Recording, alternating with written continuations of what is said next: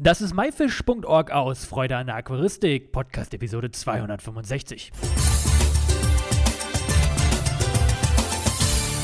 Hey zusammen, mein Name ist Lukas Müller und danke, dass du wieder Zeit nimmst, mir und meinem Gast zuzuhören. In der heutigen Episode geht es um Aquascaping und zwar es so günstig wie möglich zu machen. Sascha Heuer, Europameister in Aquascaping, hat zurzeit ein Projekt namens Low Budget Scape. Hallo Sascha, schön, dass du hier bist. Wie geht's dir? Hey, servus. Mir geht's gut. Und dir? Mir geht's auch gut. Aquascaping ist ja eigentlich immer was, was teuer ist. Viele denken, wenn man jetzt Aquascaping hört und auch nach den Preisen guckt, das ist relativ teuer. Du hast aber derzeit auf deinem Kanal eine Reihe an Videos, die genau das Gegenteil davon zeigen. Wie kamst du selber auf diese Idee?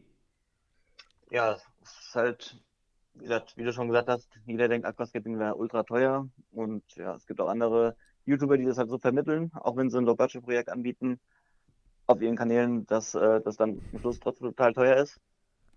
Ähm, ja, ich habe mir gedacht, ich zeige einfach mal den Leuten, gerade den Leuten, die den Einstieg finden wollen, weil das halt auch extrem günstig geht, indem man halt draußen aus der Natur Sachen holt, ein günstiges Becken, günstige Technik und ja, das Ganze halt so billig wie möglich, ja, trotzdem noch professionell machen kann.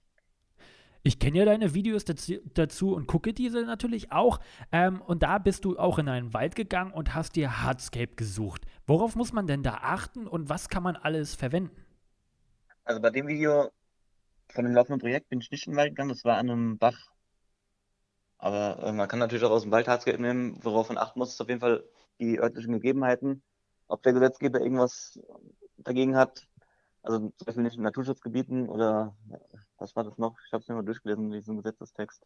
Also keine Naturschutzgebiete und keine Gebiete, wo man ja nichts halt entwenden kann, darf, keine Ahnung, wie man das nennt. Müsste jetzt auch nochmal genau nachschauen. Und ja, nehmen kannst du eigentlich alles, solange das Holz halt abgelagert ist, also schon länger gelegen hat, oder wie in meinem Fall halt auch im Bach schon gelegen hat. Ja, was man halt nicht nehmen sollte, wäre Nadel, Nadelholz und ähm, ja, frisches Holz empfiehlt halt auch nicht so gut. Und äh, da kann man jetzt wirklich auch alle Steine, Wurzeln, alles, was man findet und sich dann wie bei dir im Video schon mal so ein kleines Layout ähm, zusammenbasteln. Empfehlst du das oder sollte man in den Bach, zum Bach oder in den Wald gehen und einfach ein paar Sachen mitnehmen und zu Hause ein bisschen rumprobieren? Also man kann es machen, wie man möchte. Also bei mir hat sich angeboten, weil es war schönes Wetter. Die Location war ganz cool. Wie gesagt, da kann man das natürlich auch draußen machen. Man sollte halt keinen Dreck hinterlassen, ist klar. Und man sollte halt auch mal darauf achten, dass man halt nicht zu viel mitnimmt, weil es gibt dieses ähm, Handlesegesetz oder sowas. Äh, also man darf so viel mitnehmen aus der Natur, wie man halt selbst tragen kann oder verwenden kann, ja. Wenn man jetzt natürlich ein 8 Meter Aquarium einrichtet, ist vielleicht nicht so cool. Wo holst du denn deine Ideen für deine Scapes her? Also ich gehe raus in die Natur und lasse mich da inspirieren. Und äh, dadurch, dass du ja oft mit dem Hund raus bist, äh, bist du wahrscheinlich oft draußen und in diesen genau, äh, ja. Umgebungen, ne? Genau. Du hast ja natürlich auch Pflanzen in dein Low-Budget-Scape eingesetzt. Was empfiehlst du da für Pflanzen zu verwenden, um auch vielleicht Geld zu sparen? Äh, ja, alles an Stängelpflanzen auf jeden Fall. Weil die Stängelpflanzen kann man ja alle abschneiden, dann wieder einsetzen, damit halt vervielfachen. Da reicht es schon, wenn man sich einen Bund Stängelpflanzen holt, zum Beispiel eine Rotalla oder sowas, und die halt immer wieder schneidet und neu einsetzt und damit hat man dann innerhalb von ein paar Wochen ja, die achtfache Menge an Pflanzen. Das bedeutet, äh, bei dieser Pflanze benötige ich jetzt kein CO2, Düngung und äh, weitere Materialien. Genau, also ich habe auch komplett auf CO2 verzichtet bei den Decken. Ähm, ja, und dann halt noch ja, Java-Pfannen und sowas mit eingesetzt, was halt auch kein CO2 braucht. Und wie sieht es mit Technik aus? Ist ein Filter installiert? Brauche ich eine Heizung? Ja, da ist ein ganz günstiger Hang-On-Filter, der auch nur 9,99 Euro gekostet hat. Eine Lampe für, boah, ich muss mal gucken, ich glaube 20 Euro oder 29 Euro oder sowas.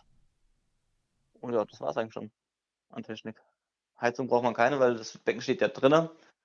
Und es sind nur Garnelen ähm, und Schnecken drin. Die brauchen ja keine Heizung. Okay, da kommen wir schon zur nächsten Frage. Garnelen und Schnecken kann ich da einfach auch einziehen lassen. Ähm, nicht, dass ich jetzt was aus der Natur entnehme und das lässt irgendwelche giftigen Stoffe, das passiert nicht.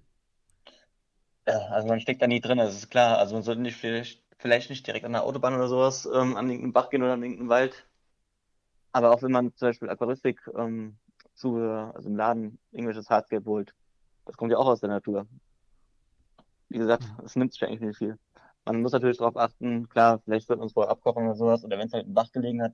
Jetzt an meiner, also bei mir im Video, ich habe es nicht abgekocht, ich habe es einfach, so, ich einfach so reingemacht, ähm, weil das ja schon ausgespült war. Aber wenn man jetzt was im Wald findet oder sowas, dann man es vielleicht vorher noch abkochen.